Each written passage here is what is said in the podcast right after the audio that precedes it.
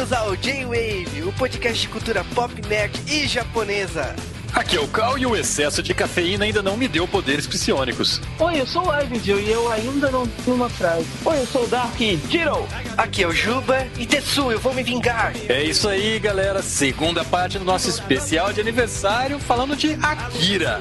É, a gente não esperava que fosse virar um pod de duas partes, né? Mas o bate-papo se empolgou de tal maneira que nós precisamos dividir, né? É isso aí. E nós estamos ainda aqui com o pessoal do Jcast. Aliás, façam o jabá de vocês. Bom, jcast.com.br, nosso blog. O podcast que tá saindo toda semana, por incrível que pareça. A gente conseguiu fazer isso e pelo visto é definitivo. A gente está tentando lançar toda semana. E a gente tá tentando e conseguindo. Então o Jcast tá saindo aí todo sábado, né? De vez em quando vaza pro domingo. E toda quinta no dimensãonerd.com, lá na Como Podcast. Então é isso, o podcast de Akira parte 2 começa, mas antes a gente vai ter correios.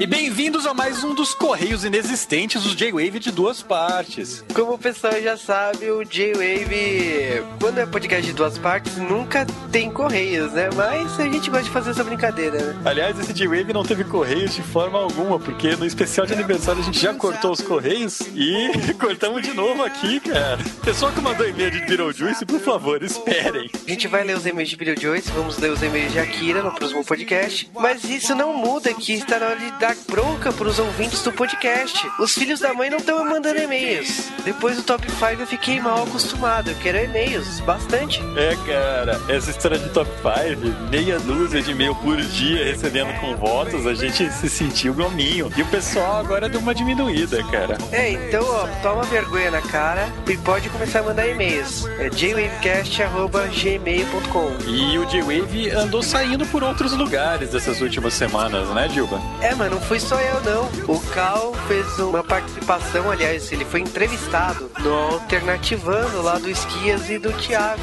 Para as pessoas que acham que eu tenho alguma coisa a dizer, e pior ainda, que tem tempo de sobra para prestar atenção em alguma coisa que eu tenha a dizer, vocês podem ouvir o podcast. Tá lá no Alternativando, no site Dimensão Nerd, vai ter o link aí. Mas teve um certo rapaz aqui do J-Wave que queria falar sobre pessoas com nariz grande.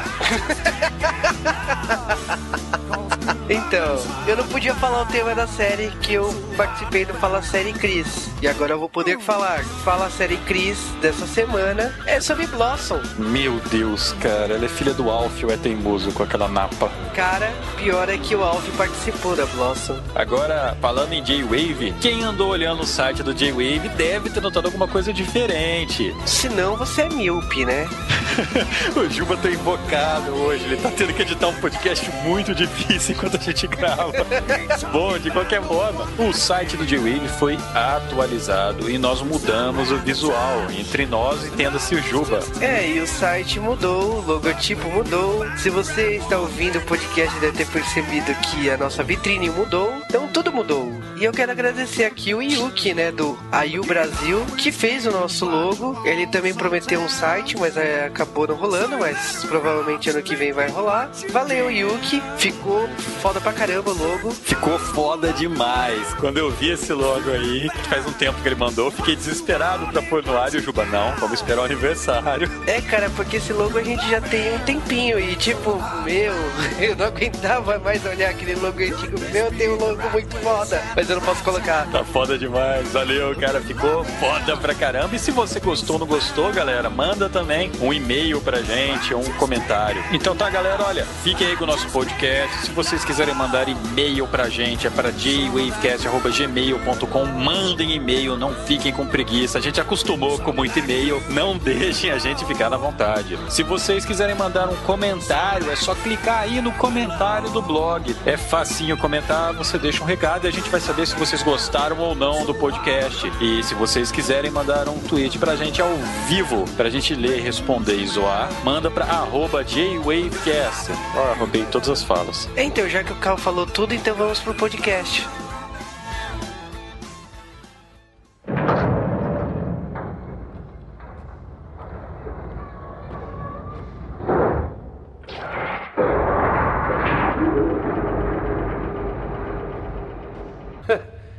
Lugarzinho exagerado esse aqui. Hã? Você é da garota que estava com caneta? Tetsu, você não deve usar o seu poder assim. O quê? Você ainda não conseguirá controlar toda a força que possui. Ah, moleques! Vocês são moleques!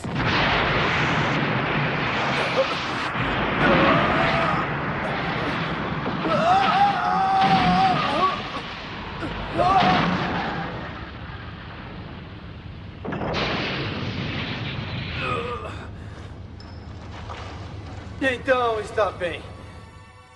A verdade é que Neo Tóquio acabou. E pra mim, o mangá começa a ficar ainda mais excepcional depois disso. Aqui é a diferença do filme, que é quando surge o grande império de Tóquio. Não, os sobreviventes meio que se dividiram em duas facções, que foi o grande império de Tóquio, liderado pelo Tetsu. Na verdade, assim, o líder, entre aspas, é o Akira. Ele que é visto como o líder do império, mas, na verdade, é o Tetsu que manda em tudo. E o Akira fica lá quietinho, como sempre, sentadinho, só fazendo pose. E se dividiram entre esse império e o pessoal que seguia a lei de Miyako, que era lá a líder religiosa, estava esperando o renascimento de Akira. Que na verdade, os dois lados acabam apelando pra religião, né? Porque o Akira, mesmo não fazendo nada, o pessoal apoia ele pelos milagres, né? É, é. Os dois começam, os dois começam a, a ganhar seguidores com isso, com milagres, com comida, com abrigo, é, Drogas. curando doentes, fazendo esse tipo de coisa. Nesse momento na série, o Kaneda some. Quando começa essa segunda fase, o Kaneda desapareceu e, porra, ninguém cita que diabos pode ter acontecido com ele. Acham que ele morreu, não tem certeza, ninguém cita mais. É, perdemos o que seria o protagonista da história, né? É aquela parte de, de, de Chrono Trigger que o Chrono morre.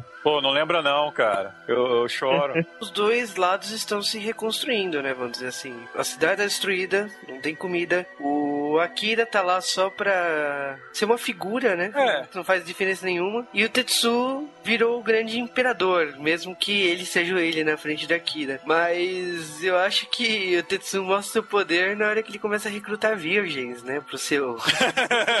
Você olha, hein? É importantíssimo falar. O Tetsu pega aquelas drogas experimentais do governo e começa a dar pra pessoas é, como Pode botar na comida, né? É, depois ele começa a botar na comida, perde a boa. Porque ele quer criar novos psionicos. E surgem novas pessoas com esses poderes, né? Morre muita gente e quem sobreviver tá com os poderes. Ele vai de três em três, né, cara? Ele chama três, então toma aí. Quem sobrar, tudo bem. Aí sobra um, ou não sobra nenhum. E assim até a regra porém, né, cara? Ele chama as garotas, sobra, mas porque a mina não tomou, né? Começa a rolar um interesse aí do Tetsu por ela. É, que é a Kaori, né? E a Kaori, eu acho que ela tem pena né, do Tetsu, né? E acaba esse sentimento servindo pro Tetsu se reconfortar, né? Virando a mãe daquele império, né, cara? Ela toma conta de todo É, mundo. eu queria comentar então rapidamente sobre a Kaori. O que, que é aquele cabelo dela?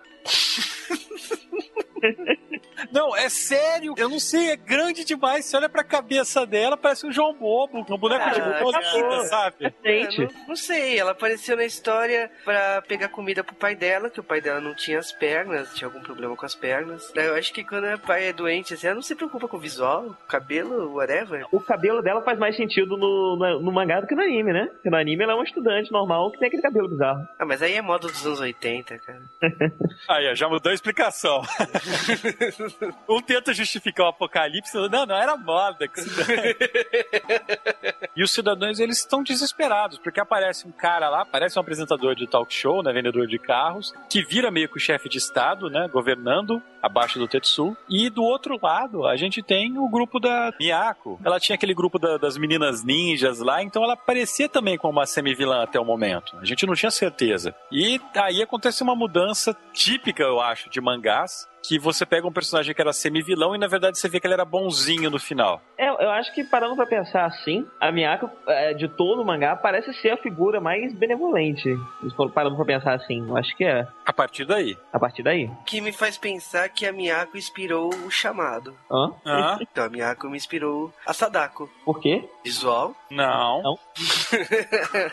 Cara, você, você experimentou a droga do Tetsu, fala aí, é sério, né? Com certeza, como assim? As garotas do, do Otomo são feias, mas nem tanto. A Kay, pelo amor A de Kay Deus. parece um cara. Às vezes, eh, você confunde ela com, com o Canida, né? Quando ela tá com a camisa mais larga, assim, no meio da ação, às vezes eu olho pra ela e penso com a caneta. Por isso que é bom ver com cores. Tem um defeito de traço. Se você vê que ele tem um problema com os personagens, ele desenha personagens muito semelhantes. O Akira parece um carinha da criança. Ele comenta que as mulheres dele são feias porque ele até podia desenhar mulheres bonitas, mas dá muito trabalho. Ele ia ficar pra sempre desenhando. Então ele desenha desse jeito mesmo, fazer o quê? Quando apareceu, depois da explosão, apareceu a, a Kay cuidando do- dos molequinhos. Por um momento eu achei que era o Kaneda lá. As mulheres dele são piores que as mulheres do Akira Toriyama. Falar da Shioko também, que ela se apresenta como tia, né, da, da Kay, antes daquela cena de Scooby-Doo, do Akira. Ela também demorei um bom tempo pra eu descobrir que era mulher. Ela protagoniza, se eu não me engano, a única cena de nudez feminino no mangá. Olhei aquilo e falei, meu Deus, então ela é uma mulher mesmo. Não, tem uma da Kay mais pra frente.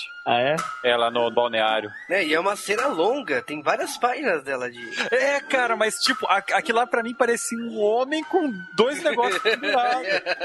Não, ela é uma tiazona, vai. Ela é uma tiazona grandona. Ah, mas e, na minha opinião, ela é um dos personagens mais fodas que tem. Junta ela e o coronel, não precisa de mais ninguém pra salvar Não, mas cara, eu acho que os americanos faltam bom senso, tá? Porque eles colocam sutiã em Uniashi e não me põem sutiã aí. Ela lembra muito a Alice do Popeye, que era aquela mulher meio selvagem lá, meio truculenta que aparecia nos episódios. Nossa, cara, tem um parque do Popeye, não sabia disso. Bom, voltando ao podcast. Onde é que, Por que parou? alguém iria num parque do Popeye? eu também. Deve ter um brinquedo que é tipo o cachimbo dele que você entra e fica balançando. Você acha que você ficou forte depois, né? Aí como é que é? O Tetsu toma espinafre. Nossa, mas dá-lhe espinafre, hein? Acaba que a Kei e a Shioko, junto com o Ryo, mas o Ryo nem tanto, Tem que dizer que era irmão da, da Kay, né? Depois a gente descobre que é. é irmão daquele jeito. É, irmão que beija, né? Filha da mãe. né? Ele virou um alcoólatra Peraí, foda. peraí, peraí. Você tá me dizendo que é um mangá e tem incesto? Não, como assim? Infelizmente não tem. Quando Que eu, coisa diferente.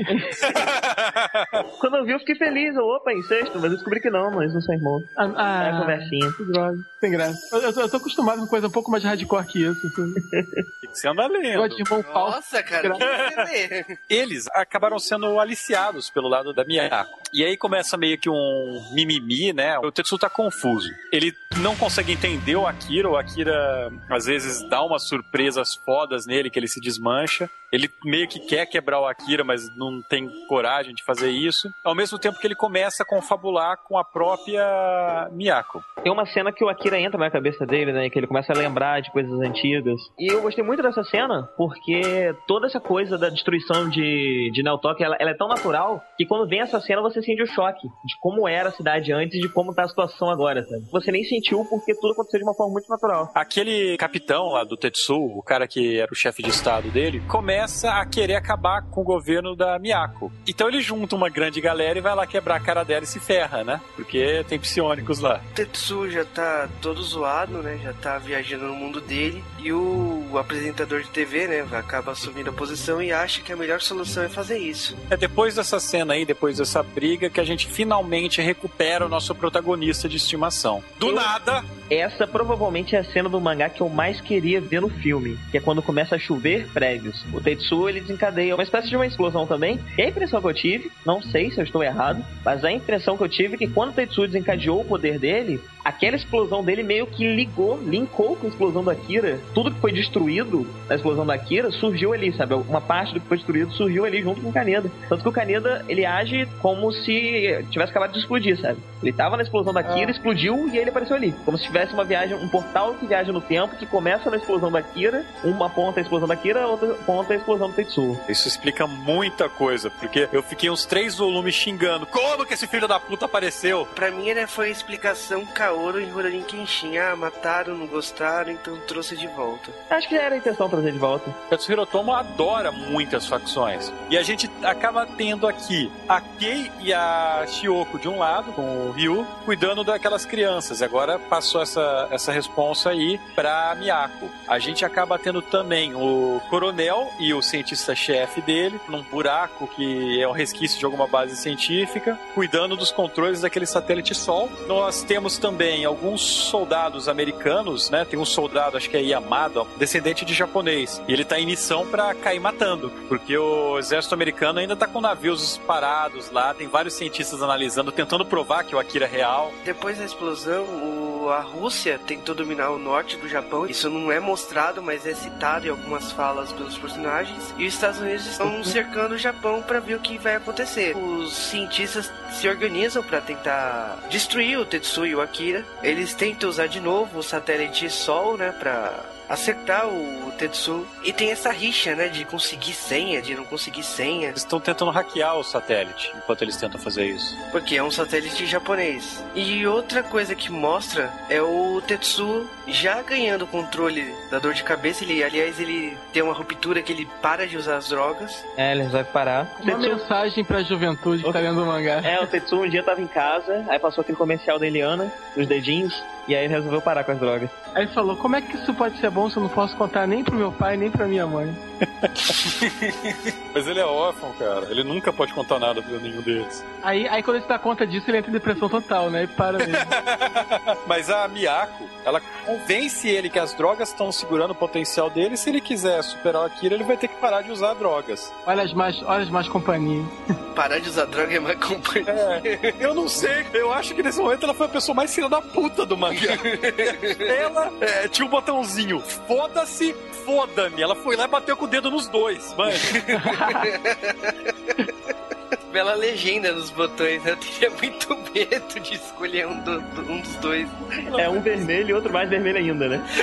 Exato. E ele pira, né? Nesse momento ele tá. Já era, acabou com a mente dele, né? Ele tem um- umas recaídas e umas melhoradas sequ- sequenciais foda. Chega a encher o saco se ele no mangá lá. Ele tá bom. Ah lá, piorou. Ah, tá bom de novo. É, tanto que ele fica emo, né? Nessa fase ele tá emo total. Ele toda hora vai se reconfortar no antigo harém que ele não come mais ninguém, né? Tava me segurando pra não fazer nenhuma piadinha envolvendo o fato dele tá emo, né? Mas você já fez, então eu posso falar. Ele tava muito emo, né? Ah, rola a ceninha dele deitado no colo lá da Kaori, encolhidinho lá, e a Kaori começa a virar a mamãe dele, né? Começa a tomar conta do cara, e tomar conta de tudo. Até porque ela gera babado Akira, né? Acha muito engraçado que ele tá comendo, né? Ela prepara uma comida pro Akira e o Akira não fala nada. E tipo, ela olha pra cara dele e fala, pô, pelo menos você podia falar que tá bom, né?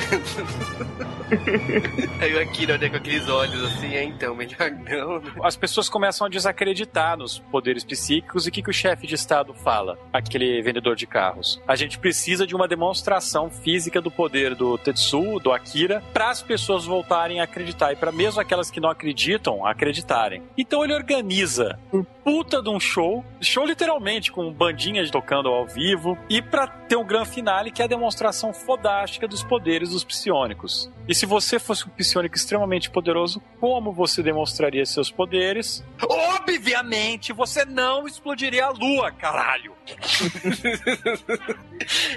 Viu, né, cara? Fez um furinho. Um furinho, um furinho, porra! Ele Virou a Estrela da. Morte. Ele Você- arrombou. A lua tá fazendo cosplay de Estrela da Morte, caralho.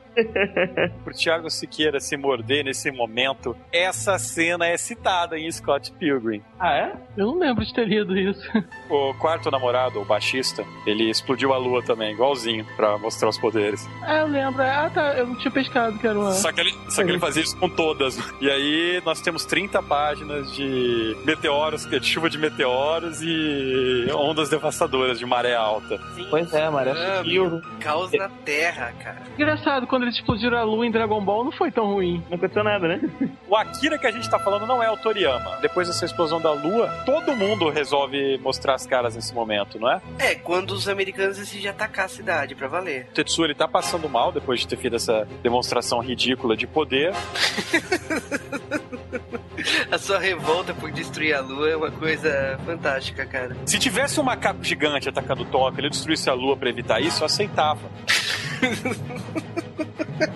Não, não aceitava, cara. Ele podia ter destruído a Austrália, sei lá, alguma coisa mais inútil assim. Tipo, a lua é importante, sabe? Ah, mas não acho a Austrália tão inútil assim. Tem outros países pra serem destruídos. Ah, a Austrália não faz muita diferença pra mim. Não, não. Faz, cara, faz. Se você destruir a Austrália, não tem mais Power Ranger. Como é que a gente vai fazer J-Wave sem Nova Zelândia. Eu não eu não gosto de, de canguru. dos atores são australianos. Ah, é verdade. Ah, seu argumento é imbatível. Eu retiro o que eu disse. A partir desse momento, Tetsu mostrou seu showzinho, faz que todo mundo pague pau pra ele. Então o que acontece é que quem tá lá vai obedecer ele. Vale lembrar que tem a cena das comidas nessa hora, que é quando a comida tá sendo servida e tem drogas ali na comida. Acontece esse clímax, o, o Tetsu tá entrando em colapso. O vendedor de carros do Tetsu resolve atacar a Miyako de uma vez por todas e com força total, vai derrubar aquela véia. Nesse tempo, a Miyako se junta com os dois garotos azuis que sobraram e resolvem perder a boa e matar o Tetsu também, porque o Tetsu tá perdendo a boa. Vamos dar nossos poderes, vamos somar nossos poderes ao da Kei, que é a segunda vez que cita aquela psionica, né? É o momento de mostrar que Capitão Planeta inspirou a Kira, né? Ou vice-versa. Se será que o Capitão Planeta é uma daquelas crianças azuis crescidas, cara? Não. Então, o momento de silêncio do outro lado. É. Não, pode ser, tipo, uma, uma- rolou, rolou uma plástica muito boa ali, né? Que ele- É, Tirou as rugas, né, cara? é que ele parou de usar drogas. Ah, Ah, droga em ruga agora. Ah, não sei, cara. Eu só sei o que mostra na televisão. Começa tudo de uma vez. Começa a tá esse caos lá. Eles tentando usar a Kei pra atacar o Tetsu. O Tetsu colapsando. Os americanos também resolvem atacar o Tetsu, acabar com o Tetsu e com a Kira. O Kaneda, que tinha voltado, ele se encontra com o Kaisuke, que o Kai, ele acabou virando meio que o Kaneda por o tempo da série, né? Ele virou o homem que tinha lá. E ele é o único homem que você consegue diferenciar da Kei. Porque Ele é bem diferente. Ele é baixinho, cabelo Wolverine revoltado. É, e enquanto isso, a Kei também tá sofrendo um processo de purificação pra ela poder lutar com o Tetsu. Miyako tá preparando, porque o poder da o poder da Kei é servir de, de vessel, de meio para que outros paranormais utilizem o poder através dela. E aí a Miyako começa a treinar a Kei pra concentrar o poder de vários parano- paranormais ali nela, para que ela pudesse enfrentar o Tetsu. E a Miyako, ela também fazia parte do projeto das crianças azuis enrugadas, só que ela não é azul, só é enrugada, ela também não é criança. a coisa do azul repetido não faz a menor diferença. Ela era de uma de uma série mais antiga, né? Ela era de uma numeração mais antiga, ela tava lá antes das Crianças Azuis, e ela não tinha assim tantos poderes. Isso fala que ela tinha morrido, né? Ela foi jogada fora, mas na verdade ela não morreu. Ela é o número 19, ela é da série exatamente anterior à, à deles, do, do Akira e daquela galerinha. Que é a série 20, E né? a série 19 era teste, né? É, até até a, a série. Até antes da série 20 eles eram só teste, eles estavam lá pra se fuder mesmo. O que faria que o Tetsu seria da quarta geração. Tetsu é 41, né? É, 41. Primeiro da quarta geração. Cadê a 30? Cadê a terceira Peraí. geração? Tem uma parte mais que eles citam, o 30, parece que o pessoal morreu aí em testes, basicamente. Nesse momento, então, o Kaneda e o Kaisuke, eles se juntam e vão conseguir a ajuda do chefe novo das gangues, que é o chefe daquela gangue dos Jokers que eles detonaram. Aliás, o Kaneda tinha passado com a moto na cara dele naquela época. Eu- quando eu vi ele com aquele desenho de, de moto na cara dele, eu pensei que era cicatriz mal feita, sabe? Aí Uhum. você descobre que é maquiagem, né? É, o filho da puta troca, ele faz um desenho cada vez que aparece. Eu gosto muito dessa volta dele, que a- aqui dá tempo de construir uma personalidade pra ele, né, cara? É um personagem legal, divertido.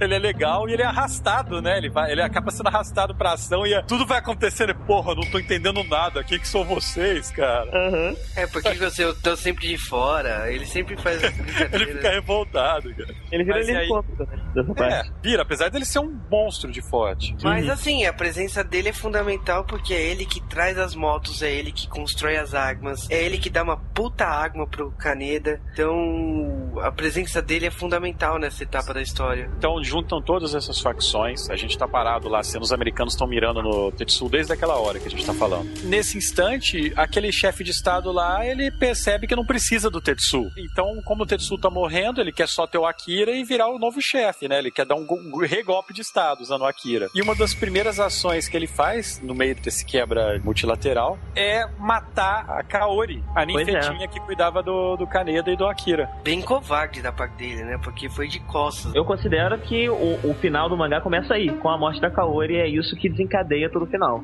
Porque era ela que controlava o Tetsu. Então, na hora que o Tetsu perde ela, aliás, ele tenta ressuscitar ela. É foda, né, cara? Porque ele tenta e não consegue. Ele fica desesperado que não consegue com os poderes dele. É, ela só consegue se despedir, mas não consegue manter ela viva. E tanto que ele tenta levar o corpo dela pra onde estava o Akira. né? Na prisão dele, né, que é uma prisão criogênica pra congelar o pessoal. Ele congelar o corpo dela. A partir desse momento, o Tetsu, ele não só perde a forma do corpo dele, como ele também volta num estado primitivo, né? Ele volta ao estado de um bebê, né? Ele vira um bebê de carne gigante. Tem um momento que ele tá pirando que um dos americanos joga. Eles estão com armas biológicas, né? Eles são liderados, inclusive, pelo George. Atiram essas armas biológicas no Tetsu e o que segurava o Tetsu, que ele não tava mais usando, eram drogas. Usa drogas, ele fica estável de novo, manda todo mundo pro saco, tenta reviver a menina e tal. Essa é a justificativa ideal pra matar o elenco do lado do Akira, né? Porque todos os soldados dessa cena morrem, né? Pelo ataque da bomba bacteriológica. Uma diferença do, do mangá pro, pro filme é que o Tetsu aqui, ele não. Ele vira o, o bebê gigante de carne, mas ele não fica dessa forma, né? Ele vai e volta.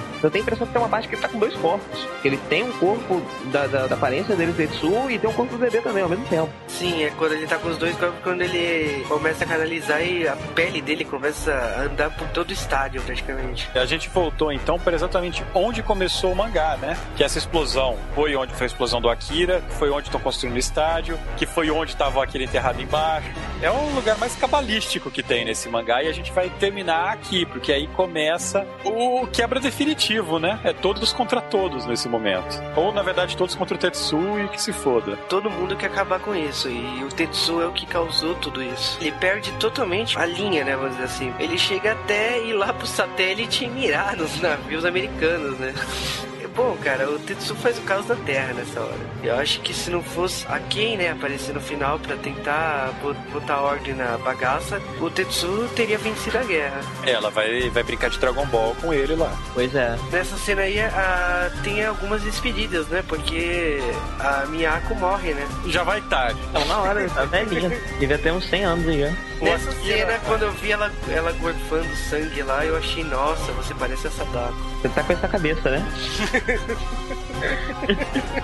Juba, Juba, Qual é o seu Juba. problema Por com cara? Por quê? Não, não, nada sexual. né? Por quê? Por quê, cara? Por quê? porra nenhuma, agora continua. Por quê, cara? Não, sério. É, porque a, a semelhança. pra fora, cara. Não A semelhança dela com a Sadaka é a mesma semelhança que ela tem com aquele elefante verde do molho de tomate. Juba, ele tá descolotando. Eu sei, mas eu não sei, eu não tô entendendo onde o elefante é branco de cabelo preto, mas tudo bem. Não, porque ele tá descrotando. E o Ryu, ele dá um tiro no Akira. O Akira tava sinto- sincronizado com o Tetsu, ele tava balbuciando enquanto o Tetsu digivoluía. O Tetsu começa a formar uma bomba, o Akira começa a fazer o mesmo poder pra formar aquela explosão de novo. O Ryu vai lá e dá um tiro. E também foi o fim da vida do rapaz nessa, né? Porque Logo depois ele encontra os, os amiguinhos e que vai juntar a, a segunda bola de energia, né? Vamos dizer assim, né? Ou o segundo cogumelo. É, os, três, os dois é, garotinhos azuis que sobraram se juntam com ele, com o Akira, e resolvem formar um cogumelo pra acabar com o Tetsu nesse momento, né? E é uma das cenas mais chocantes, né? Porque é uma explosão abissal. Tanto que no mangá as falas acabam praticamente aí, né? Por causa que são várias páginas pra você acompanhar a consequência disso, a destruição da energia dos três contra o Tetsu. E aí começa uma cena de. Parece assim, um interior mental, um diálogo entre o Kaneda e o Tetsu, né? E a gente ácido começa aí pra explicar o mangá. Ele explica inclusive aquelas viagens temporais, que de repente no mangá os personagens estavam andando e aparecia um vulto de alguém. Sim. E aí ele explica que foi um lapso temporal surgido desse momento, né? É, ele, aliás, é ele uma- explica tudo, ele explica tudo que aconteceu no mangá que a gente não sabe. Sim, que é uma explicação muito melhor do que a do Flash no Crise das Infinitas Terras. Eu gosto da explicação do Flash, pô. É melhor que a do Flash? Pô, que eu eu de errado.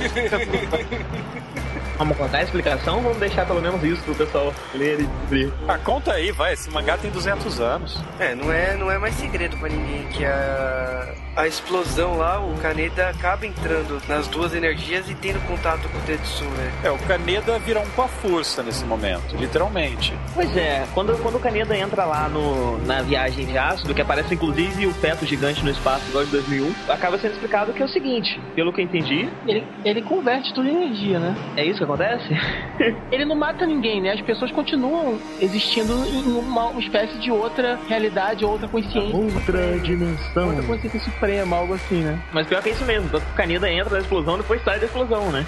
O que lá dentro o Kaneda descobre é, que é o seguinte, o que o Tetsu e o que o Akira fizeram foi se juntar com a memória do mundo, pra tentar mudar a linha da evolução. Seja lá o que isso quer dizer. É que na verdade tem uma cena logo em seguida, quando acontece isso, é que o Kaneda se pergunta se a civilização realmente quer ser igual aquelas crianças enrugadas, né? Sim, pelo que eu entendi, o Tetsuo e o Akira queriam que todo mundo passasse a ter poderes igual a ele, né? Uma coisa que eles explicam vagamente, no, no anime eles explicam legal, eu acho que é, o Evangelion até citou isso também. O Akira ele cita aquele negócio do código genético universal. E eles começam a pensar. Isso. É, se você é um ser humano, o teu código genético, na verdade, é a memória da sua evolução. É a memória do, do primeiro ser vivo até chegar a você. É, é aquilo lá. É, e o que eu chamei de memória universal seria a junção de todas essas memórias. Eles começam a dizer que o primeiro ser vivo, se ele tivesse uma memória genética, seria de uma, por exemplo, da água, do ar, isso juntado. Então, será que o ar não tem um código genético, uma memória genética? E aí, será que o universo não tem? E é daí que vem esse papo viajandão do caramba. O Tetsuo virou energia, né? Ele passou a, a fluir né, na memória do universo. Como o Akira e toda a meninada, né? Pois é. É, tipo assim, esses conceitos são muito viajantes pra gente, né? Mas pro povo oriental tá bem presente, porque as religiões orientais trabalham com isso, né? Você se libertar e você se unir com Deus e tudo virar uma coisa só, blá blá blá. Então eu acho que isso talvez para eles não seja tão. Isso não deixa os japoneses tão confusos como, como a gente fica. Então talvez por isso até que às vezes, às vezes pra gente o negócio tá meio mal explicado. Porque lá a gente não precisa explicar tanto, né? A galera já tá meio que familiarizada com esses conceitos. Sim, e foi a primeira vez que eu li o mangá de Akira e eu sempre vi as pessoas falando que Akira tratava muito de pessoas excluídas, do sentimento de ser excluído, de exclusão. Até então, vendo filme, eu não tinha percebido isso. Mas com esse final, isso acontece depois que ele descobre isso, dá pra ver que todo, todo o final é meio que sobre isso. Porque o Tetsuo queria tornar a humanidade como ele, queria fazer com que todo mundo fosse igual a ele, que todo mundo tivesse poderes, porque ele não queria ser o único assim, ele não queria. Porque ele só queria um amigo. Ele só queria um amigo. Você conclui que o Tetsuo era igual ao Shinji, só que com atitude. Com mais atitude. É, é o Shinji com bem mais atitude É e bem mais poderes. É o Shinji de mau humor, assim. Shinji TPM, né? Naquele. É. Bom, o, o mangá ele termina depois disso daí, depois desse resultado da batalha, ele aparece algum tempo depois com a ajuda humanitária chegando no que sobrou do Japão. O Kaneda sai da viagem de ácido, né? Volta pro mundo real. Eles voltam, né? Mas É aí que a gente descobre que eles eram amigos de infância. Ele lembra de quando ele conheceu o Tetsuo. E é aí que, que, que ele descobre que o Tetsuo esse tempo todo achou que ele tava zoando com o Tetsuo, enquanto ele só queria ser amigo do Tetsuo ali naquele momento. Essa viagem de ácido não se resume só às memórias do Tetsu, né? Porque tanto que vai pras viagens das crianças, você vê as experiências com as crianças, o Kaneda entende toda aquela experiência, o que, que aconteceu, como também vai pra origem do universo, né? Sim. Mas enfim, o Kaneda entende tudo e volta, né? Sim, eu, eu acho que ele volta também pela Kei, né? Porque ele vê um fluxo, né? Uma luz com a forma dela pedindo pra ele sair de lá, senão ele não vai conseguir voltar mais. Sim. E aí é quando ele sai dessa viagem de ácido.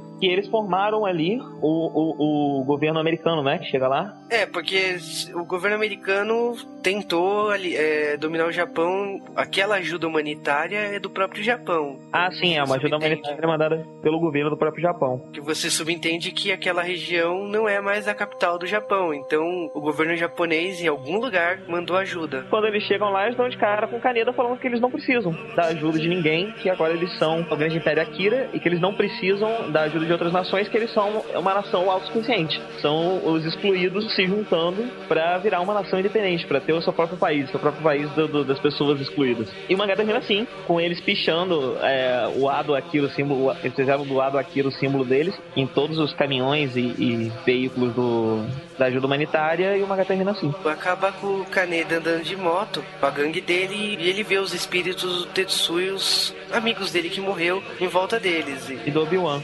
Isso, acaba como começou, acaba como começou. Agora, eu vou falar que eu tinha lido esse mangá, eu li esse mangá há pouco tempo pra fazer esse podcast, e eu tinha acabado de ler o mangá do 20th Century Boys. E, cara, apesar do 20th Century Boys ser 20 anos mais novo, Ó, não vem Eu dar olhei- spoiler 10 não, que eu não vi perdão. Centro, Centro Boys ainda não, hein. você leu, você leu Akira? Você leu Akira? Não, não, ó, ó o spoiler. A o Like de leu, mas eu não, não, eu não li A não. linha de história é igualzinha, só não tem coisa sobrenatural, mas a linha de história é igualzinha. Então, assim, o que o que o, que o A mesma receita de bolo, cara. é o que o que o Naoki o, é, o Urasawa faz, né, nos mangás dele é parecido com o que o, o Katsuhiro Otomo faz, só que o, o, o Urasawa ele apresenta os arcos, a- o- o- as facções de personagens um pouco diferente, assim. Primeiro fica vários capítulos focando numa galera, depois foca em outra, depois foca em outra, depois todo mundo se junta. O Otomo é todo mundo ao mesmo tempo frenético, né? E, mas também porque a, a, o estilo de contar a história, a duração é um pouco mais lento, mas realmente os dois estilos são bem, tem muitas coisas em comum É, as mesmo. histórias, não, as histórias não tem nada a ver uma com a outra, mas o, é, o- é o estilo, estilo. o estilo narrativo é parecido. Sim, sim, concordo completamente com o que você falou. Exatamente isso. Lembra muito. Você sente. Sabe quando você. Não, não é previsível porque você sabe a história, mas você sabe como que aquele autor vai levar aquilo para um ápice naquele momento. É, é. Com certeza esse mangá, ele foi uma das, como a gente já tinha falado, foi uma das primeiras grandes obras japonesas a vir pro ocidente e, porra, não fosse por esse mangá, eu duvido que teria tido essa invasão japonesa tão forte quanto teve depois. É, o, o filme foi o chamariz pra chamar atenção pro mangá e que influenciou muita coisa, porque foi, foi o, o ocidente dos Estados Unidos abrindo os olhos pro que o Japão produzia. É, a Dark Horse é, imprime lá nos Estados Unidos muito, muito sem nem. Eu acho que o primeiro grande sucesso dela foi aqui. Não, Dark Horse lançou em 2000. Dark Horse mudou em 2000. Quem imprimiu Akira foi a Marvel. Pra quem estuda quadrinhos, eu acho bacana analisar um pouco Akira na questão de, da quadrinística da coisa, porque Akira, ele lembra muito quadrinho japonês, ao mesmo tempo que ele traz coisas que não existiam naquela época dos anos 80 em quadrinho japonês. Ele lembra muito quadrinho japonês pelo estilo de, de, de posicionamento das cenas. Os mangás da época, por exemplo, você pega um mangá quase no mesmo tempo, Hokuto no Ken, que é um mangá mais infantil. Ele tem Entre aspas, né? Ah, É criança que japonesa você nada pode ler com toda a sua família. Tá zoando, tá, tá zoando a minha cara, né? Que- Você que- pode, né? você pode mostrar ele pra sua avó e tal. Não, é, é o que eu digo, tem violência, mas não tem profundidade alguma. Ele só tem violência, mas você compara, por exemplo, o estilo de quadrinização dele, ele tem pouquíssimos quadrinhos por página, o Hokuto no Ken e outros mangás desse tipo, só que ele foca muito no ambiente, ele foca mais no, no fundo, no cenário, quando as cenas são paradas, do que no personagem, e quando a cena é de ação, só mostra o personagem, você não só vê explosão, sangue voando e tal. Mas o Hokuto no Ken tem muita é, quebra de quadrinho, tem muito vazamento, o personagem tá na frente dos quadrinhos, ou uma mão dele tá no quadrinho, a, e o resto do corpo tá em outro, ele sai vazando. No Akira não tem disso. O, o mangá de Akira é, é um pouco mais cinematográfico mesmo, né? Os painéis são mais, são parecem cenas de, de filme. né? Sim, mas é, a gente tem essa impressão maior porque, pra mim, a maior diferença entre mangá e HQ não é ser preto e branco, nem de, de, ao contrário, não é temática, não é nada disso. É, é o foco da narrativa. Enquanto no- nos quadrinhos americanos, nas comics e, e no quadrinho ocidental em geral, a gente tem cada, cada, cada, cada quadro como uma cena em isolado, no mangá os quadros se complementam. Eles, ele tem uma fluidez. A, a cena vai acontecendo e continuando através dos quadros. É, que é uma influência que mudou os quadrinhos. E a partir dos anos 90, os quadrinhos praticamente são assim. A gente tem essa impressão maior de de cinematográfico porque, além de você ter essa fluidez do mangá, inerente do mangá, a gente tem uma temática que é muito americana. Lembra muito aos filmes americanos de, de, de ficção científica da época. Eu acho que ele foi aceito nos Estados Unidos porque a forma como a história é contada lembra muito quadrinhos da época. Então, é uma história que pro público americano fica fácil de digerir. A técnica é japonesa, mas a trama é muito identificável pelos americanos. Exatamente. Então eu acho que foi essa mistura que fez ele servir como o abridor de portas do Japão aqui no Ocidente. Não, mas até, por, até porque, Cal, você tem que falar também que, tudo bem, a gente vai falar do filme daqui a pouco, mas a obra foi readaptada pro público deles. Independente da obra já ser assim, o mangá sofreu mudanças, por isso que a primeira versão, que é a da Marvel, eles redesenharam, eles pintaram por computador, eles retraduziram, não é uma tradução fiel, eles fizeram mudanças para se adaptar com o público local. Então, Akira pegou nos Estados Unidos por é, localização, por uma adaptação total para agradar o público americano.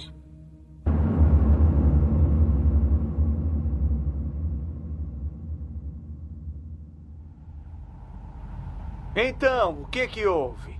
Arranjou encrenca? É, mas agora já acabou. Se chegasse mais cedo, você teria visto. Já estava ficando preocupado com você.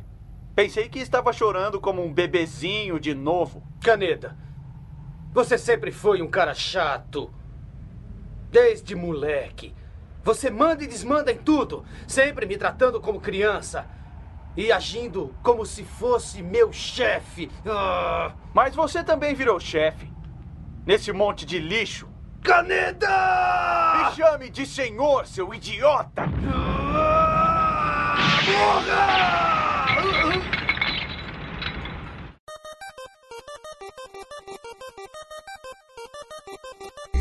Vamos falar então um pouco dos videogames de Akira. Tem pra Wii, cara? Eu só tô manjando de Wii agora. Cara, é muito triste. Juro que é um pesadelo. Não tem o Marcos aqui, não tem o Marvin, não tem o Mavi. E aí sobra essas buchas pra gente. E. Cara, eu tenho Naruto novo na minha mesa e Castlevania pra Play 3. Eu não queria falar desses jogos. É, o- a raiva é você ter esses jogos novos aí pra brincar e ter que ficar jogando um jogo de Nintendinho horrível, né? É, então vamos acabar com esse pesadelo, né, cara? Akira teve três jogos em toda a sua existência. E o primeiro deles é de 1988, na época do primeiro filme. Ele foi feito pela Taito, que a galera conhece por uma porção de outros jogos mais relevantes. É, a Taito fez pérolas dos videogames como Space Invaders, Arkanoid e. sei lá, cara, a Taito é uma das soft houses mais nostálgicas que existem e fez Persona também, né? Fez Persona, fez Bubble Bubble, fez uma porção de outros jogos bem mais relevantes que essa coisa chamada Akira. E eu vou te dizer porque esse jogo é irrelevante, é porque é uma visual novel. Sabe aqueles jogos de computador que tá em moda até hoje no Japão, que só tem fala, fala, fala, fala, fala e cenas de animação, cenas paradas, que nem aquele anime polêmico chamado School Days. Então, imagina isso feito em 1988, baseado em Akira. Cara, eu tentei jogar, eu tentei. Não, não dá, não dá. Não dá porque eu não sei japonês. Então. Ah, sei lá, cara, esse jogo é ruim. Então vamos pro próximo. O segundo jogo do Akira foi feito em 1994, feito pra Amiga CD32. Foi feito por uma empresa britânica. O jogo é estranho, porque é um jogo tipo Final Fight, sabe? Beats Up. E. É o Kaneda em cima de uma moto. Atropelando cenário. gente. É, exatamente. pulando buracos. Coisa ruim. É ruim. É, o jogo não é muito bom. Entre esses jogos aí, o último que saiu, tem alguns jogos lendários, né? Que é o, o lendário jogo pra Nintendo 64 e PlayStation 1. Que, cara, se esse jogo existe, provavelmente só o Katsuhiro Otomo tem, porque não, não se faz menção da existência desses jogos, tirando boatos de revistas de videogame. E tem também o lendário jogo de Super Nintendo, que tá na mesma categoria. Mas tem um jogo que infelizmente não é boato, né, cara? Então, cara, pra cagar nosso bloco videogames, porque eu só posso dizer isso, em 2002 a Bandai fez um pinball chamado Akira Psycho Ball pra Play 2. E puta que pariu, né, Bandai? É simplesmente pinball temáticos do Akira com uma tela no meio passando cenas do anime. Ah, cara, pelo amor de Deus, né? É bem ofensivo você pagar por isso, né, cara? Sério, Akira é a obra que mudou a história da animação japonesa, influenciou animações americanas. O mangá também fez história, sendo o primeiro mangá colorizado do mundo, como também o primeiro quadrinhos colorizados do mundo. E me fazem só jogo merda desse jeito. Bom, sei lá, cara. Em contrapartida, hoje lança alguns jogos legais pra Wii, cara. Então eu vou pra Amazon.com agora, dá licença.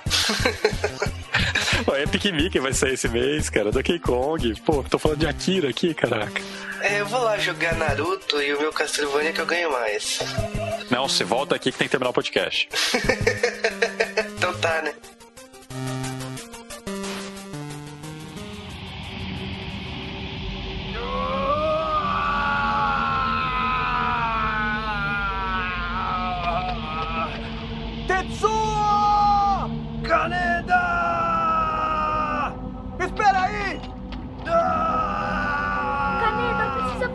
Sai da frente, moleque! Tetsuo! Não vá!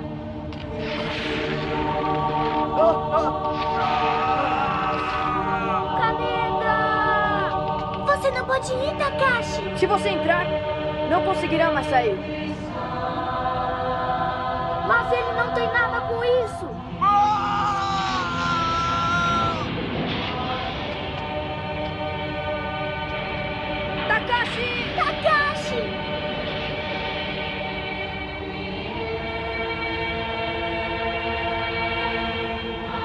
Nós entrarmos, Kyoko, você sabe que não sairemos com nossas forças. Se juntarmos os três, pelo menos ele. É verdade. Juntando os três.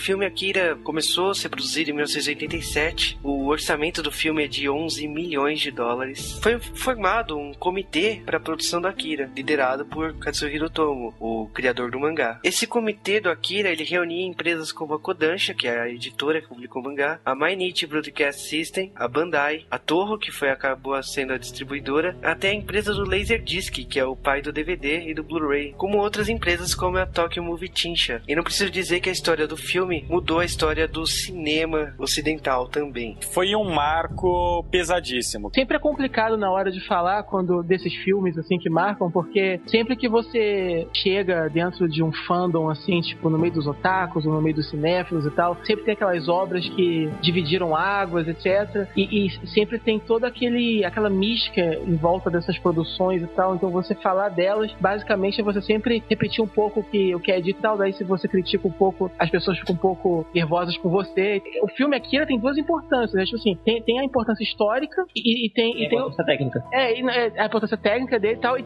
mas também tem o papel dele como filme em si. Ele tem uma importância histórica incontestável e uma qualidade técnica que nunca foi igualada e tal. Como filme em si, ele tem, a sua, tem seus probleminhas, ele é meio disfuncional, né? Eu posso botar isso em prática? Ver o pessoal flaming aí direto nos comentários? Como assim? Vai lá, gente, gente, lembra, lembra o seguinte, qual que é o e-mail do Jcast? Alô, jcast.gmail.com Alô, SBT, né? Você atende o é, telefone, pois né? é. Porque o que eu vou dizer aqui é o seguinte: eu acho o filme de Akira um filme chato. Olha o que ele está Meu falando. Deus, eu vou Seu tacar pedra. Presta atenção, esse comentário veio do Jcast. Eu vou explicar por quê.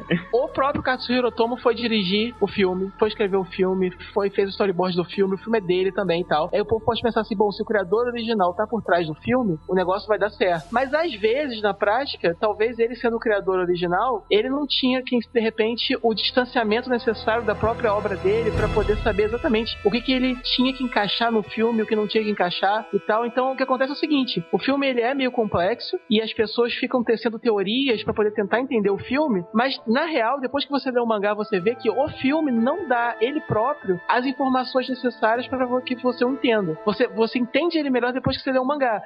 Mas o filme em si, ele tem que funcionar sozinho, ele tem que dar conta do recado sem depender do mangá. Então por isso que eu acho que ele como adaptação de uma outra obra, ele não é, ele não é uma adaptação muito boa, entendeu? Em termos de narrativa, em termos de roteiro. É, a gente tem aí uma série de animes que são conhecidos por, por serem animes difíceis de, de entender. Que vem Akira, vem Evangelion, vem Len, vem Paranoia Agent e Bugbox Phantom. E eu considero, de- desse grupinho todo, eu separo em dois tipos. Tem aqueles que contam tudo, todo o material que você precisa para entender tá ali, só que tá mascarado, ou tá no subtexto, ou tá numa ordem muito confusa e complexa que você acaba se perdendo. E tem aqueles que você não tem o material necessário para entender. É o que acontece com Book Pop Phantom, que é uma continuação de um livro, de uma série de, de novels. Então, o pessoal, há muito tempo, já vi muita gente falar: nossa, esse é muito complexo e eu não consigo entender nunca. E não consegue entender porque não tem material, porque você É, não lê os livros é, originais. porque você não, não conhece aquele universo, depende de, de você consumir o resto ali. É uma continuação mesmo, de fato. E Akira, eu acho que entra nesse grupo que você não tem todo o material que você precisa pra entender ali. Pra mim, um maior exemplo é o caso da Kay, que no filme você vê a garotinha enrugada falando pela boca da Kay, as duas falam ao mesmo tempo, só que não fica claro por que que isso tá acontecendo. A garotinha pode fazer isso com qualquer pessoa, pode fazer só com a Kay, elas têm alguma ligação especial, elas não têm. Por que que isso acontece? É, o filme praticamente é uma adaptação do primeiro arco, algumas mudanças. O último arco da história né, é uma história original. Tem mudanças. A garota que ajuda o Tetsu no final é a namorada dele desde o começo do filme. Tem a briga de gangues. O filme abre já com a briga de gangue do Kaneda com a gangue do palhaço, né? Então é uma história bastante diferente do mangá. A principal mudança que me deixa mais revoltado com o filme é o Akira não existir. E pior que você nem pode culpar malditos estúdios, porque não, né? Foi o próprio Katsuhiro Otomo que quis assim. Eu li o mangá da versão Globo quase até o final, antes de assistir o filme. Por mais que não tenha aparecido, aquilo me chocou mais do que o garotinho aparecer. Então eu, Eu eu, falo- acho. Eu gosto, Eu gosto eu achei, eu, achei acertado, eu achei acertado. Eu gosto das duas, né? Não, uma não, não Não, são obras diferentes, são obras diferentes. Os meus problemas com o filme são outros. Na hora que tem a perseguição lá das gangues, eles mostram uma New Tóquio rica, com dinheiro, com progresso, com tecnologias, não sei o que. E no mangá, você vê que é uma cidade destruída. O que aconteceu aí foi o seguinte: o Katsuhiro Otomo ficou um pouco empolgado porque ele fala numa, numa entrevista, né, que a Neo Tóquio no mangá não tem muito o que mostrar, porque o mangá basicamente são figuras paradas, não sei o que, mas na animação ele tinha, ele, ele, tinha mais recursos, ele podia usar cores, ele podia usar movimento, não sei o que. Então o que aconteceu ali é que realmente ele, como artista, estava bem empolgado e bem deslumbrado. Pô, me deram milhões de dólares aqui, eu posso fazer o que eu quiser. Então ele estava muito deslumbrado em dar vida a, a, a, esse universo dele, e por isso que o filme é tão impressionante tecnicamente falando, e talvez por isso que a Neo Toque do filme seja mais seja mais luxuriosa, assim, né? Porque ele pode fazer isso, né? Tecnicamente, esse filme é fantástico e não é pra 1988, não. É até esse hoje. É até hoje. O que são aqueles efeitos de lens flare das luzes da cidade, cara? Nossa, que... sensacional. Como que o cara fazia aquilo na mão? Em matéria de animação japonesa, não teve outro filme que, que, que a boca do personagem mexe com, com o que ele tá falando, né? Exatamente. É, com aquela perfeição. É, o, o, problema do Akira é que ele, eu acho que eles fotografavam pessoas para fazer isso, não era isso? Eles filmavam. Não, não, não. Eles gravaram antes o diálogo, como é feito nos Estados Unidos, na Disney, né? E no Japão não tem esse costume, então... Eles não têm esse costume no Japão pelo custo. É mais custoso fazer assim.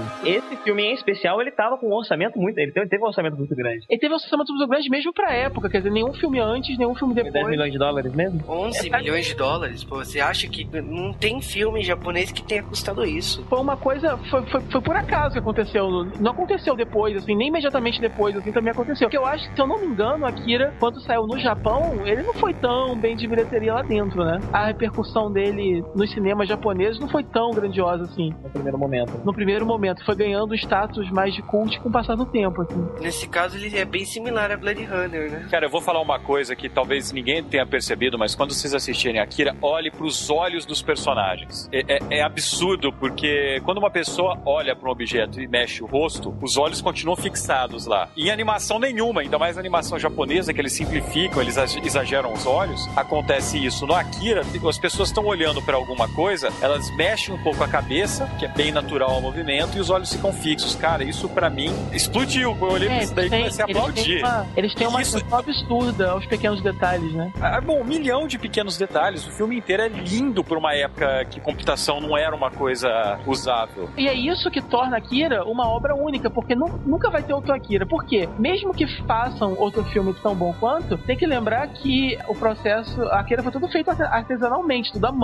tudo com celuloide, quer dizer, hoje em dia não é mais assim. Então, realmente, é, é uma obra única que nunca vai ter igual, porque nunca mais vão usar essas mesmas técnicas para fazer um filme. Na verdade, a Akira eu tava, eu tava vendo making off, eles usaram o computador sim, foram os primeiros animes a usar, mas muito pouco. A computação gráfica desse filme, a única cena que ela é usada, que até mostra no making off, é aquela cena dos exames do doutor. É, na hora de escanear né, a região onde tá o Tetsu, ele mostra um gráfico ondulando assim, é um CG, bem discreto. Pois é, só ali que usaram e eu acho que foi um dos primeiros animes que não foi o primeiro a usar a computação na, na animação. O primo técnico é absurdo, o dinheiro eles tinham de sobra, então eles, ele assim, aproveitou para fazer de tudo que ele podia. O motivo, e o motivo dele ter causado grande impacto também no Ocidente é que além dele ser muito bom, o Ocidente estava muito acostumado talvez com o desenho da Disney, com esse tipo de qualidade associado com animações infantis, né? Aí vem a Kira, que é uma animação adulta, é uma coisa que... que é uma animação de qualidade absurda e adulta. E aqui no Brasil não explicaram que é uma animação adulta, porque eu lembro que eu aluguei quando eu era pequeno, tipo, tava em lugares na locadora que era para desenho para criança. É porque o povo da locadora viu que é desenho, mete lá, né? Não tem jeito. Até Spawn da HBO vai estar tá lá na sessão infantil. Pega a Bela e a Fera, que é um desenho da Disney que já usa algumas cenas de computação, que é um desenho que é uns três anos depois, e feito com um orçamento bem maior, com um estúdio que, na teoria, é, é o melhor estúdio do mundo, né? Era o considerado. E, cara, a Kira ganha em questão de técnica facilmente de Bela e a Fera. Por mais que Bela e a Fera seja um filme lindo graficamente. Bela e a Fera é um desenho muito bem feito, mas é um desenho. A Kira, e... ele realiza com live action, porque isso, os personagens se movem de forma realista. Eles parecem atores, numa época que não tinha captura de movimento, James Cameron, Avatar. Então não precisava disso. O cara sentava e desenhava um bicho que se mexia, se mexe como eu e como você. Eles têm, eles têm características individuais, expressão corporal de seres humanos, e é tudo feito à mão, né? Isso que é mais incrível. E é uma coisa fundamental que o Kaneda, na versão americana, na versão dublada de 2001, ele é dublado pelo John Young Bosch, que é o 4. ¡Uhú!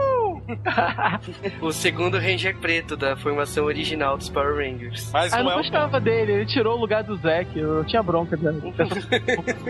É o Adam. né?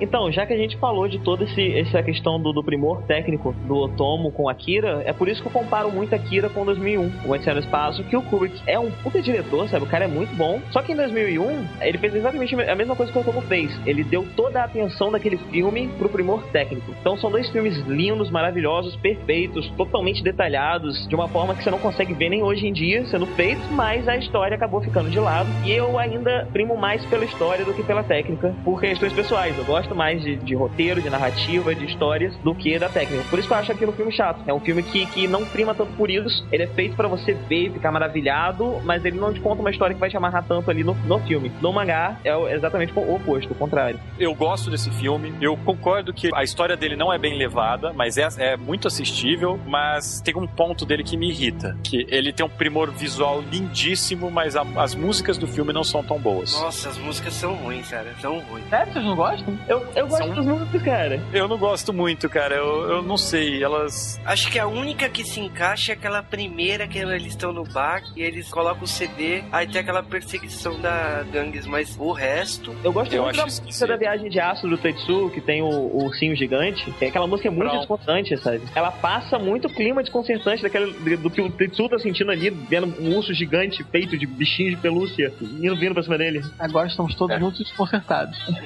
Já que a gente já falou o que a gente fala que é ótimo, o que a gente não gosta do filme, por que que esse filme chegou e fez essa a revolução? Porque ele, ele foi mais do que um manga, ele foi uma revolução. O cinema ocidental, os quadrinhos, todo mundo aprendeu com esse filme e eu acho que nesse caso, eu não sei que tanto na animação japonesa não dá pra colocar um marco tão pesado antes e depois do Akira, mas pro ocidente dá, cara. Porque a Foi o que gente- abriu as portas, cara. Dá pra dizer, arrisco dizer, que anime e mangá só é o que é aqui hoje em dia por causa de Akira. Mas não foi a primeira obra. Sim, Por mas exemplo, foi o que impactou, foi o que chamou a atenção, fez todo mundo o- se voltar pra isso. O, o problema é o seguinte, é, Akira, ele pode ser apreciado e assistido mesmo por quem não curte anime ou mangá, entendeu? Ele pode ser apreciado pelo seu valor como filme. Você pode chegar pra um cinéfilo, toma aí, assiste Akira, um ótimo filme, entendeu? Então ele fez a indústria japonesa de, de entretenimento, digamos assim, chegar a um grupo maior de pessoas pela primeira vez, assim. Porque antes o- os, os animes que passavam eram coisas mais segmentadas, né? Mais infantis e tal. Não só infantis, coisas mais segmentadas mesmo. Você tinha Coisas de otaku, an- antes de existir o termo. Não, antes você tinha Robotech, tinha o pessoal que ia assistir Yamato, tinha o pessoal que ia assistir as coisas da Tatsunoko. Só que a Akira chegou pra mostrar pra um, um público maior e pra impressionar muito mais um, um público muito maior. Eu cheguei por curiosidade a procurar na internet é, críticas americanas da época que o filme saiu. E eles sempre falam isso, né? E, e- e é todo mundo falando isso, né? É, Elogiando esse aspecto técnico, elogiando, falando realmente, dando esse status de filme, independente de ser anime, de ser japonês, de não sei e tal. E eu já vi críticas de hoje em dia também do pessoal falando de Akira, eles falam sempre com esse tom, de que Akira foi o que mostrou pros Estados Unidos a força que o anime e o mangá tem. Eu vou parafrasear uma amiga minha, mas ela fala que existem duas influências japonesas no cinema americano e as duas se chamam Akira. Dude. É porque ela tá se referindo a Akira Kurosawa e ao Akira. Ah, sim. Aham. Ele passou nos cinemas americanos, passou nos cinemas brasileiros e todo mundo depois queria mais, né? Porque é uma série complexa. Como já foi explicado, o filme não é complexo porque tem informação demais, é complexo porque tem informação de menos. Isso. Eu acho que o Katsuhiro Tomo não soube tão bem escolher o que, que ele queria tirar do mangá e colocar no filme, talvez. Ele A impre- faltou, faltou um pouco de informação. A impressão é que eu tenho um pouco outra. É, ele te, ele, o filme saiu, eu acho que ele tava publicando o equivalente ao final do volume 5, não foi? Ele não tava terminando o mangá, ele tava. falt- Faltavam uns dois anos pra acabar o mangá. Um é, ano, faltava aí um volume e meio ainda, sabe, pra, pra, pro mangá acabar. E eu imagino que ele já tivesse o final em mente, só que ele não queria estragar o final do mangá dele ali no filme, sabe? Então ele condensou o final ali de uma forma que até instigaria o pessoal a comprar o mangá, porque ele tava pensando no, no público japonês. Não passou pela cabeça dele que, que, que esse filme teria a força que teve do lado de cá, só que por uma conjunção cósmica de gostos pessoais dele, de influência de cinema americano que ele tinha, e da grana que ele tinha, e dele resolver brincar de cinema ali com aquela animação, com toda, todas essas coisas juntas, quando veio pra cá, foi o estrondo que foi. Mas, mas ele não planejava isso, ele não esperava isso. Então acho que o que ele queria ali era chamar a atenção pro mangá, fazer o pessoal assistir o filme e ficar instigado a comprar o mangá pra ver o final completo. Coisa que não funciona do lado de cá, mas lá no Japão funciona bem. Eu reassisti o Akira há pouco tempo e sabe que tem gente que fala: ah, esse filme envelheceu bem, esse filme envelheceu normal. E pra mim, Akira não envelheceu. Também acho que não. Também não envelhece. Ele, você pega qualquer anime da década de 80, ele grita, "Oi, década de 80, na sua cara. Akira não, Akira é temporal, né? E ele devia ser datado, né? Porque ele tem referências claras da década de 80 e não parece. É, ele é visualmente anos 80. Ele é Mas- temporal. Mas não é o filme é feio, né? Não, Mas- não é mas é- antes de olhar. É um, é um 80 que se aceita. Você olha pra aquilo e faz muito sentido naquele cenário futurista deles. Não é 80 show da Xusta. É, Se você via a pinta das pessoas da produção trabalhando, aí você, você descobre a época do filme. Porque é todo mundo, as mulheres usando ombreira e Com aquela franja, calça, calça cetropeito, franjinha, cabelo de poodle. essas coisas. Agora, o, o anime em si, ele não aponta tanto assim que ele é dos anos 80. Ah, tirando a namorada do Tetsu. punk, cara. Ela tava num visual meio que punk. Ela se, ela tava com uma roupa já meio rasgada, meio suja. Você não tinha ideia se eles eram pobres ou se eles eram revoltados. Então, é válido ainda. Eles eram revoltados porque eles eram pobres. Era uma soma, né? Pra mim, o filme ele adapta os dois primeiros volumes e aí ele pega o final do terceiro volume e o final do mangá e condensa. Pra mim, o filme é isso. Apesar de uma crítica ou outra que a gente tem e tal, a, a- algum aspecto ou outro, ainda assim, com, com todas essas coisas que eu considero falhas, Akira ainda é um filme muito mais, um sci-fi muito mais relevante, muito mais fascinante do que muitos outros aí, que são considerados mais perfeitos, mais certinhos e tal. Então, é, todas essas críticas não comprometem, assim, o filme deve ser assistido e o mangá deve ser lido. Com certeza, é de uma importância absurda os dois e são muito bons. Apesar de eu achar o filme chato, ele é um filme que tem que ser assistido porque Assim, quem, ele é de um primor técnico Pra igual. quem, pra quem não viu nem leu, então eu aconselho, de repente, você ler primeiro o mangá, não dói, é rapidinho, depois você lê o filme. Ah, rapidinho não é não, cara. Se você não tem vida como eu e vai passar três dias do mangá, então você leia o primeiro.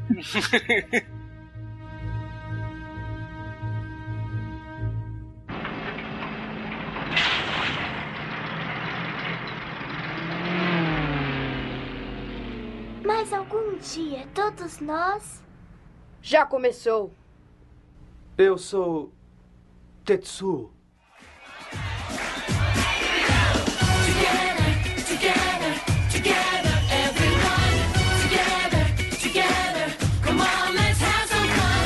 E agora vamos falar de blasfêmia. Digo, filme americano adaptação do Akira. Eu não tenho palavras quanto a isso. Cara, na verdade, eu acho incrível no J-Wave que a gente grava um tema e na semana que a gente solta o podcast, aquilo vira notícia. Aconteceu isso com Caça-Fantasmas, aconteceu com Evangelion, aconteceu com Mario, com todos os nossos posts. Até com Novirina, cara. Alguma força do mundo move em direção ao J-Wave. Parece que quando nós lançamos um podcast, o tema se explode de uma maneira que é inexplicável. Eu lembro até hoje quando a gente gravou de TV Cultura o Lester morreu na semana seguinte. Puta, isso foi mancada foda, cara. Nunca mais gravo podcast com meus ídolos da infância. Ou não. Mas falemos de Akira. Falemos de Akira e falemos de uma merda, né? O filme do Akira tá sendo produzido, não tem mais volta. Bom, vocês já devem saber que o Leonardo DiCaprio tá sendo produtor, pode instigar, pode falar o que, que você quiser. E o filme vai ser em duas partes. Anteriormente tinha sido falado que era uma trilogia, mas oficialmente é um filme de duas partes. E os primeiros nomes estão pipocando no elenco. E, bom, o primeiro nome que ter sido anunciado foi o Zac Efron, o cara do High School Musical. E ele foi convidado para ser o Kaneda. Peraí, mas ele não é japonês. É, o que significa que nós vamos ter uma Nilma Rata. Ou seja, o Kaneda vai mudar de nome. Provavelmente Bob. Sim, eu teria medo do nome do filme, já que não pode existir um Akira. E o Coronel Shikishima, ficamos sabendo que tem chances de ser interpretado por nada mais nada menos do que Deus. Sim, o Morgan Freeman vai fazer o coronel. Tudo bem, concordo, o Morgan Freeman é um ator foda pra caralho, mas ainda fico o pé atrás com esse filme. Ainda tô com dois pés atrás, eu quase caí de boca colocando os dois pés pra trás. É, cara, e nesse ritmo, com todos os atores americanos, provavelmente a Akira vai ter um outro nome nos Estados Unidos, tipo Joey. Então. É, se preparem pra 2012 nos cinemas assistirem Joey. Ai, como a vida é uma merda. Então chega de mimimi, vamos falar desse filme hollywoodiano de Akira. Não.